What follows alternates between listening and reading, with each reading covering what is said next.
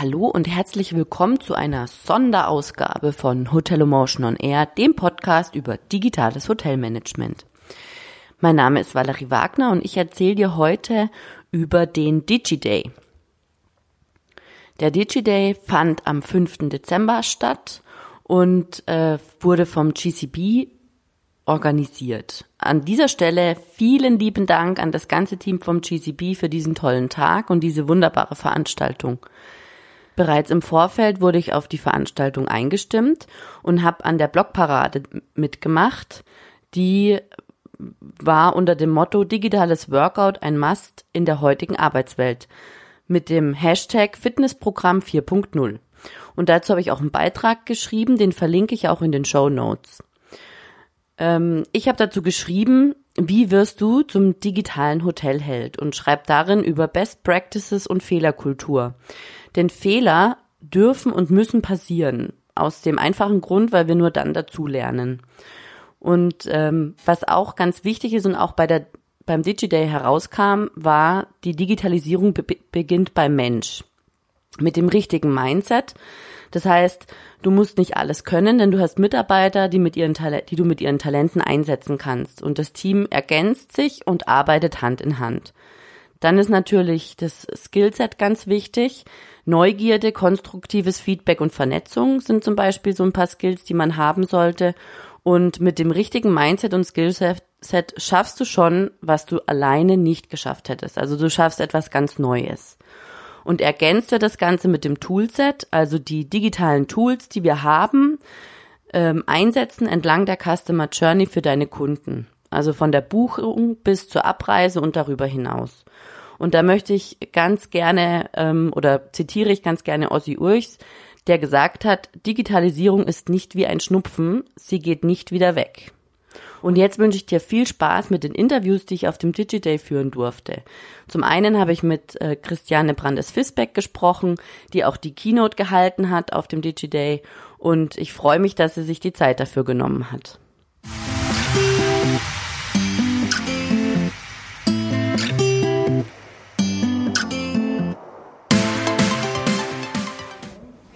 Ja, jetzt spreche ich mit Christiane Brandes-Fisbeck, die heute die Keynote gehalten hat. Und äh, herzlich willkommen. Schön, dass du dir die Zeit nimmst, Christiane.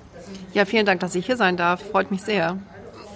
Du hast in deiner Keynote äh, vorhin was ganz Tolles gesagt und hast gesagt, äh, alles, was mit du bist zu beginnt oder je, wenn jemand zu jemandem sagt, du bist zu, dann ist das so ein Stopper. Das ist äh, grundsätzlich was Negatives. Da hast, hast, du mich abgeholt damit, weil äh, das kommt äh, mir auch oft unter. Ich bin auch immer zu.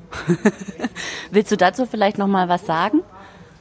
Ja, wir haben ja im, äh, diese Keynote ging ja letztendlich um das Thema, wie bin ich ähm, eine Führungskraft im digitalen Zeitalter oder auch wie funktioniert das eigentlich mit diesem New Work. Und da war meine Idee, dass man miteinander arbeiten sollte, auch wenn man ganz unterschiedlich ist. Und dieses Thema Diversity, was ja so ein großes Buzzword ist, bedeutet aber auch, dass wir aufhören, Menschen mit zu zu titulieren. Das heißt, wenn ich mit unterschiedlichen Menschen ernsthaft zusammenarbeite, kann ich nicht sagen, du bist zu vorlaut und du bist zu still und du bist zu unpräzise, sondern dann ist es ja eigentlich die Aufgabe entweder der Führungskraft oder des Projektleiters oder auch des gesamten Teams dafür zu sorgen, dass jede Person, die Teil dieser, dieser Gruppe ist, eben mit den Eigenschaften, die sie hat, auch willkommen geheißen wird. Und da kann man natürlich im Feedback auch mal sagen, ich würde mir wünschen, äh, dass du dich bei Themen, die dir nicht so liegen, zurückhältst. Aber jetzt dieses, dieses Negativieren von oder Menschen über Eigenschaften heruntermachen oder herabwürdigen, das entspricht überhaupt nicht diesem Geist ähm, von New Work oder auch von Führung digitalen Zeitalter, wo es ja eigentlich darum geht, Menschen aufzubauen und zu unterstützen und nicht sie fertig zu machen. Dann hast du am Ende der Präsentation auch ähm, ein paar ähm, Charts gezeigt. Da steht zum Beispiel einmal, Führung ist eine Rolle und äh, Konflikte sind Veränderungen. Ähm, willst du das nochmal verdeutlichen? Genau. Also das erste Chart oder was mir persönlich am wichtigsten ist, ich habe mich ja als ehemalige Führungskraft in unterschiedlichen Zusammenhängen äh, und jetzt eben auch Geschäftsführerin von einer kleinen Agentur immer wieder mit dem Thema Führung auseinandergesetzt. Ähm, Und für mich ist es einfach wichtig zu verstehen, ähm, dass man nur weil man jetzt Vorgesetzter ist, nicht immer alles am besten kann und auch nicht immer im Lied sein muss. Und umgekehrt bedeutet das, dass man auch Menschen im Team mal den Vortritt gewährt oder ihnen mal die Kompetenz übergibt für einen bestimmten Teilbereich. Und idealerweise würde man vielleicht auch ganz von diesem Konzept der, der Führungswelt wegkommen und einfach sagen, Führung ist eine Rolle. Das heißt, je nachdem, in welcher Arbeitsphase wir uns gerade befinden, gibt es unterschiedliche Menschen, die den Lead, also sprich die Führung des Teams übernehmen. Und dazu gibt es ja auch schon erste Konzepte, dass zum Beispiel Unternehmen ähm, Führungskräfte auf Zeit wählen. Oder es gibt auch so ähm, Konzepte wie Holocracy, wo man dann eben Rollen definiert, ähm, die man dann aber auch flexibel abgeben oder annehmen kann. Das ist das Erste. Und der zweite Teil, den du gefragt hattest, war dieses Thema Konflikte, weil wenn wir in diesem New Work-Kontext sind und ähm, auf Augenhöhe mit Menschen operieren, gibt es da sehr, sehr, sehr viel Konflikte und es ist sehr viel mühsamer, ähm, da zu Entscheidungen zu gelangen. Und äh, für mich ist es wichtig, dass ähm, Führungskräfte oder Entscheider ähm, wissen, dass das Zeit bedeutet, aber dass das keine verlorene Zeit ist und auch keine nervige Zeit, sondern dass jeder Konflikt eben Zeit und Raum braucht ähm, für Veränderungsprozesse. Ein Konflikt ist immer ein Hinweis dafür, dass irgendwas nicht rund läuft und dass wir irgendwas verändern müssen. Und idealerweise macht man gemeinsam diese Analyse und dann eben auch die Ergebnisfindung. Das ist interessant, weil Konflikte sind ja meistens äh, nicht sehr beliebt und viele Manager oder viele Chefs sind auch gar nicht konfliktfähig. Also da, ja, wenn man das so heraufbeschwört oder wenn man da so den, den Daumen in die Wunde legt und äh, dann ist es ganz oft so, dass, äh, dass entweder gar nichts passiert oder dass ähm, ja, meistens wird es dann totgeschwiegen. Aber äh, in dem Fall ist es ja eher wichtig, darauf zuzugehen und das mit offenen Armen zu empfangen. Wie kann man das denn wie, könnte sowas funktionieren? Also das hat aus meiner Sicht äh, vor allen Dingen den, diese Komponente, dass viele Führungskräfte ja nicht besonders, ähm, also gerade die mittleren Führungskräfte oft kein sehr gutes Selbstwertgefühl haben. Und ähm, entweder haben sie ein überzogenes Selbstwertgefühl, dann darf man sie aber nicht kritisieren, weil in dem Moment, wo man das tut, äh, bricht dann dieses Konstrukt zusammen. Oder sie haben eben wirklich gar kein Selbstwertgefühl und dann muss man sie mit Glasierhandschuhen anfassen, weil man weiß, dann funktionieren die gar nicht mehr. Und äh, das war jetzt so ein bisschen das Plädoyer dafür, dass man durch, dass man lernt, sich gegenseitig Feedback zu geben. Deshalb bin ich auch sehr stark für positives Feedback erstmal zum Start, dass nicht alle Leute sich zumachen wie eine Auster vor lauter Angst, dass ihnen was passiert, sondern dass man erstmal lernt, wertschätzendes Feedback zu geben. Das ist ja eine richtige Disziplin, die man auch lernen kann.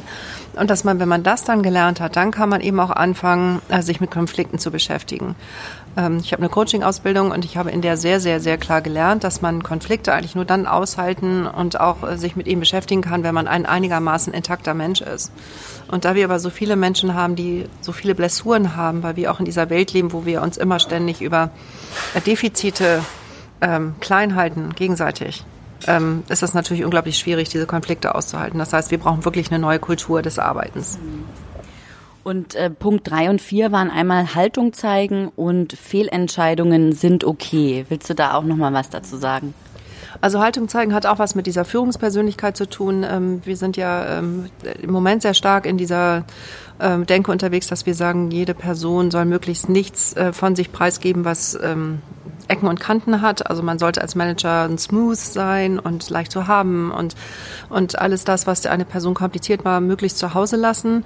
Und ich glaube, dass wir in der heutigen Zeit, wo es darum geht, ähm, eben diese schwierigen Veränderungen zu meistern, ein Vorbild sind, indem wir Haltung zeigen, indem wir sagen, ich stehe dafür als Führungskraft oder ich stehe dafür als Projektmanager oder ich als Teammitglieder habe die und die Position und dass man sich dann in diesen Positionen respektiert und versucht miteinander zu arbeiten und nicht, dass man versucht, den anderen umzustimmen oder Konsensfähigkeit zu erwirken. Also der Konsens kann da immer nur sein, agree to disagree. Und ähm, bei dem anderen Punkt mit der Fehlerkultur geht es mir nur darum, dass wir wissen, das Hirn, das menschliche Hirn ist so angelegt, dass es sehr, sehr viel Output generiert, also ständig Entscheidungen fällt, aber auch weiß, dass da Fehlentscheidungen dabei sind. Und dem Hirn ist das egal, weil das Hirn ist evolutionär aufgestellt. Das hat überhaupt gar keine Parameter, was ist richtig oder was ist falsch. Das Hirn weiß nur, dass es arbeiten muss, damit der Mensch leben kann. Und dieses richtig oder falsch hängt an unseren Konventionen im Business, in der Gesellschaft. Und wenn wir jetzt aber als ähm, Einheit, als kulturelle Einheit offener werden und nicht alles sofort bewerten, sondern Dinge einfach mal stehen lassen und gucken, was das für Auswirkungen hat, wenn Menschen mal Dinge anders machen, also die natürlich vom Standard gesehen falsch sind, kann es gut sein, dass man dadurch Dinge lernt. Also Teflon ist ein Abfallprodukt der, äh, der Raumfahrt. Ne? Die wollten ganz andere Stoffe entwickeln und da ist auf einmal Teflon äh, rausgekommen. Danke, dass wir diese Teflonpfannen haben. Ne? Und so kann das häufiger passieren. Was schwieriger ist, sind Fehlentscheidungen, die Geld kosten oder die auch Umwege verursachen oder ein Unternehmen möglicherweise gefährden. Und deshalb gibt es ja in dieser neuen Arbeitswelt dieses Prinzip der Effectuation, wo man nur ähm, Entscheidungen fällt, die man selber steuern kann. Das heißt Pilot in the Plane, Bedeutet, dass Dinge, die zu groß für mich oder die, die Organisation sind, die wir vielleicht nicht handeln können, wenn es schief geht, sollten wir gar nicht erst machen. Und damit ist dann so eine Fehlerkultur lebbar, weil wir nicht ständig das Gefühl haben, dass es uns zerstört, wenn es schief geht. Und als, als letzter Punkt ist dann Leadership beginnt dort, wo Macht auf, wo Machtspiele aufhören. Das finde ich auch sehr schön. Ich habe nämlich diese Machtspielereien satt, um ehrlich zu sein, und auch in, meine, in meiner Laufbahn schon oft erlebt. Äh, was gibt's da noch? Ja, das ist natürlich so ein bisschen so ein frommer Wunsch. Das ist wahrscheinlich einer der Gründe, weshalb mich das Thema interessiert, weil ich natürlich auch immer hoffe, dass mit jeder Paradigmenänderung auch die Welt besser wird. Ähm, wenn man das nicht glaubt, würde man sich nicht für die VUCA-Welt interessieren und äh, sich dafür einsetzen, dass Digitalisierung positive Veränderung bringt. Nein, aber die Chance ist schon so, dass Menschen, je mehr Transparenz wir haben durch Social Media und durch digitale Medien und ähm, eben durch, durch Offenlegen von Vorfällen, äh, dass Menschen sich besser benehmen müssen. Das heißt also dieses viele Getrickse hinterm Rücken und diese Machtspiele, die so in stillen Kämmerlein in der Vergangenheit ähm, abliefen, werden sichtbarer. Und Menschen, die so etwas tun, müssen sich dreimal überlegen, ob es funktioniert oder auch nicht. Und für mich das schöne Beispiel ist ja Seehofer. Horst Seehofer verhält sich wie immer, aber es ist auf einmal nicht mehr gesellschaftlicher Konsens. Und dass er jetzt eben mal nicht zurücktritt, finden Leute ja schon lächerlich. Ne, früher war das in Ordnung, das war immer so, und wenn ihr das nicht macht, trete ich zurück und dann alle, ja, alles gut, Horst, und dann haben sie aufgehört und jetzt hören die Leute ja nicht auf. Dann merkt man, dass diese Machtspiele eben heute anders gespielt werden. Ich glaube nicht, dass sie aufhören, aber sie werden anders gespielt. Christiane, vielen Dank für das Interview und deine Zeit. Sehr gerne, ich war gerne. Es hat Spaß gemacht mit dir. Ähm, und vor allen Dingen auch nochmal danke für deine tollen Fragen.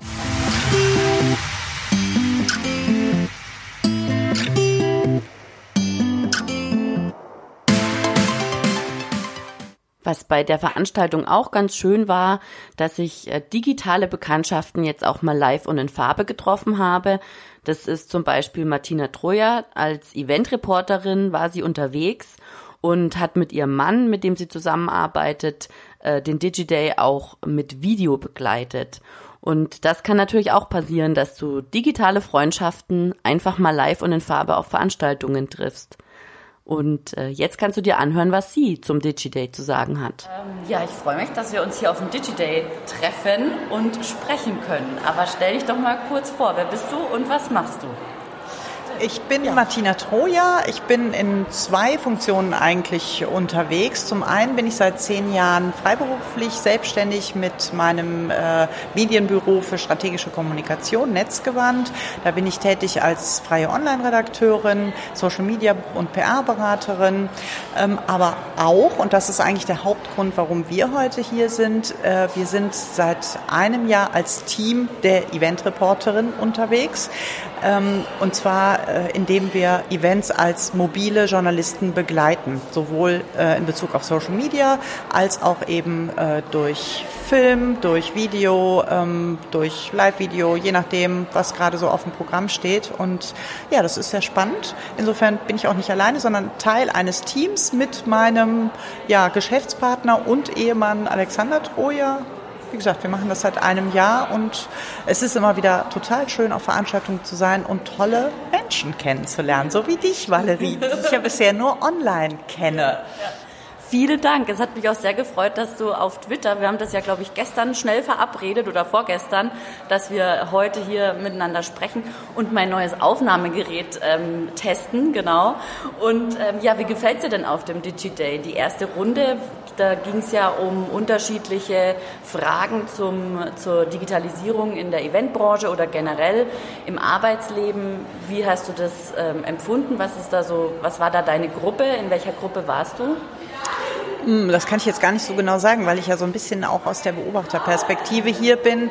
Ähm, aber ich glaube, die Fragestellung, die sogar wir beide vorhin hatten, ähm, war, was eben so das Spannende an, der, an den Arbeitsbedingungen äh, von New Work, sage ich es jetzt mal, ähm, ist. Und hier zu beobachten, dass es um die Themen äh, Mindset, Tools und Skills geht und äh, zu sehen, wie wichtig das zumindest hier von den ähm, Menschen, die hier teilnehmen, auch ähm, gesehen wird, wie sich das in der Eventbranche weiterentwickelt. Das finde ich schon sehr positiv, weil ähm, ich einfach denke, die Eventbranche hat ganz ordentlich Nachholbedarf ähm, und wer weiß, wohin uns das eben in Zukunft führt. Aber wie in keiner anderen Branche eben auch dort nicht dürfen wir die Augen zumachen und sagen, äh, das Internet geht nicht weg, die Digitalisierung setzt sich fort und letztendlich sollte man insofern die Chancen nutzen, ähm, sie ergreifen und jeden mitnehmen dabei. Das finde ich einen ganz wichtigen Aspekt und ich glaube, dass das hier heute auch schon in den ersten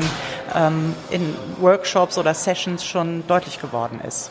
Ja, das stimmt. Das war ja auch bei der Einführung ähm, vom GCB äh, Go Digital or Go Home. Also äh, das ist schon in eine gute Richtung und ich bin gespannt, wie es weitergeht. Ja. Vielen Dank für das Interview. Sehr gerne.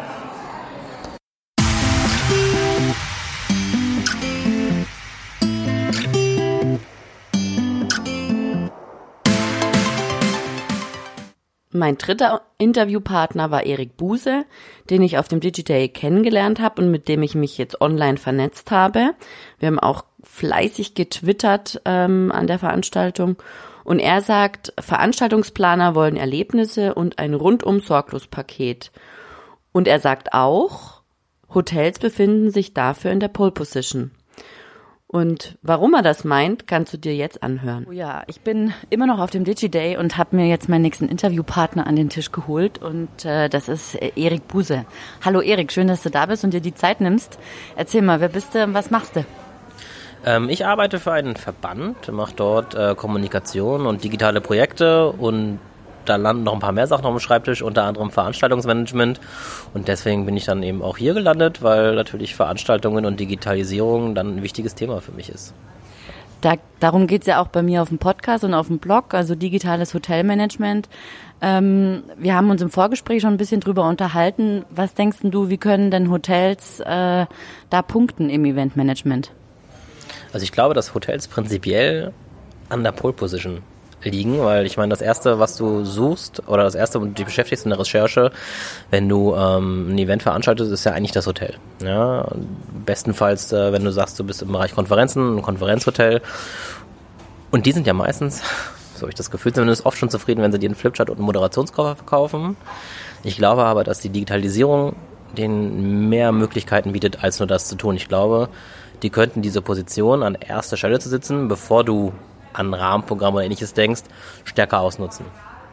Und was meinst du, wie können sie das machen?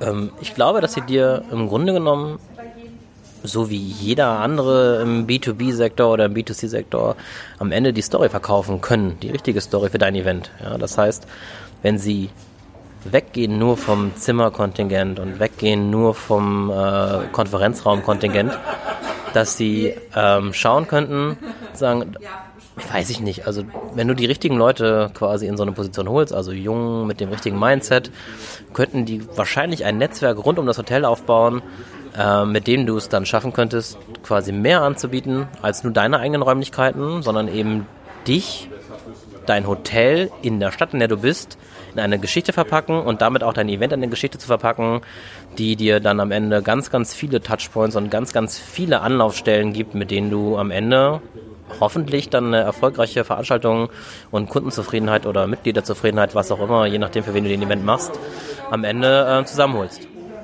Also eine komplette Journey rund um das Event und dann aber hin in, in das Hotel und äh, ja, einfach, ähm, einfach das rundum sorglos Paket von, vom Hotel aus anbieten.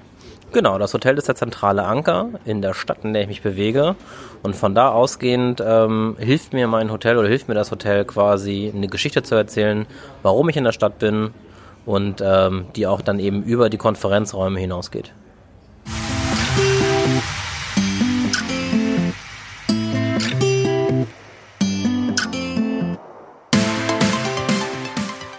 Und wenn dir dieser Podcast gefallen hat, dann freue ich mich, wenn du ihn abonnierst und mir eine 5-Sterne-Bewertung dalässt.